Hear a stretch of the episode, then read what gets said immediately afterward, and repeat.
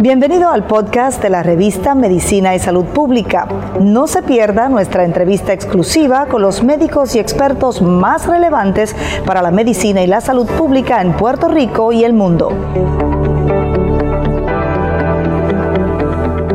Llegan 11.000 dosis de la vacuna Johnson Johnson a Puerto Rico. ¿Cuál es la expectativa del impacto de esta vacunación en la isla? Están inyectando un virus del coronavirus, un elemento eh, viral del coronavirus a la gente con esta nueva vacuna.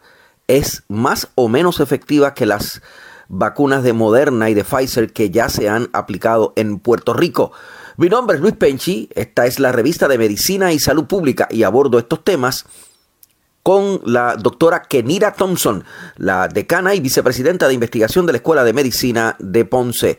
Doctora Thompson, ¿cuál es la verdad sobre la eh, vacuna de Johnson Johnson, que ya llegaron 11.000 dosis a Puerto Rico? En términos de la vacuna, eh, la vacuna todo el aval del, del, FDA, del, FDA, ¿verdad? Las aprobaciones, al igual que la vacuna de Moderna y Pfizer, hicieron unos estudios, unos ensayos preclínicos y clínicos eh, multipaís, o sea, en Europa, en África, en Estados Unidos. Eh, y la vacuna en efecto es 85% efectiva en protegerte contra enfermedad severa enfermedad que pudiera resultar en complicaciones de hospitalizaciones y fallecimientos. El 67% es eh, para protegerte en contra de una enfermedad leve a moderada, ¿verdad? Que es el, los asintomáticos o los, o, los que tienen, ¿verdad? Le dan un catarrito común eh, cuando, cuando contraen el, el COVID eh, es una vacuna buena. Para ponerlo en perspectiva, las vacunas de influenza que nos administramos todos los años, ¿verdad? Tienen generalmente una efectividad de un 60%. O sea que en, en términos de vacuna, cualquier vacuna que tenga un, un por ciento de efectividad sobre un 50-55% se considera buena porque va a proteger y particularmente esta que para enfermedad severa eh, está en un 85%, eso es algo excelente. Es comparable con las otras que están en un 90 y pico, 90 y pico por ciento, ¿verdad? Lo bueno de esta vacuna es que tú recibes ese 85% de protección a las dos semanas de administrártela, no requieres una segunda dosis. Y en términos de una pandemia, donde estamos, ¿verdad? El poder vacunar a la mayor cantidad de personas en la menor cantidad de tiempo posible, eh, tener una vacuna que solamente requiera una dosis es positivo porque con las Pfizer y Moderna que también han sido muy buenas y estamos bien agradecidos de tenerlas disponibles y haber podido estar vacunando desde diciembre, pero requiere esa segunda dosis, la logística para la segunda dosis pues es complicada y lo hemos escuchado en los medios, ¿verdad?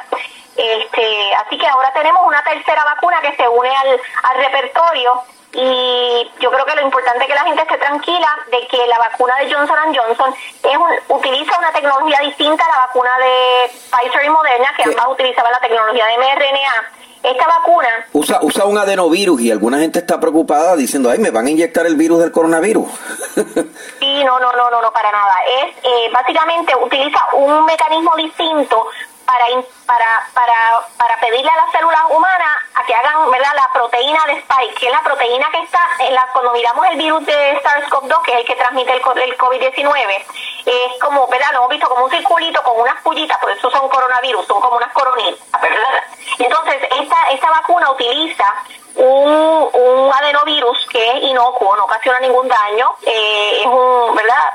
Eh, de una gran familia de virus y lo que utiliza es este adenovirus inocuo para eh, transmitir el código genético para generar esas proteínas, esas spike proteins que están en la superficie del virus. Y una vez ese adenovirus entra a la célula, utiliza ese código genético para generar las proteínas de spike, no el SARS-CoV-2, sino las proteínas que están en la superficie. ¿Qué pasa? Cuando el cuerpo identifica la presencia de esas proteínas, eh, ¿verdad? Rápidamente comienza a generar anticuerpos contra ellas y así es que se combate. El, las de Pfizer y Moderna utilizan la, tecnología de mRNA para hacer lo mismo, para generar estas spike proteins que el cuerpo las identifica y comienza, es como un engaño que se le hace al cuerpo, ¿verdad?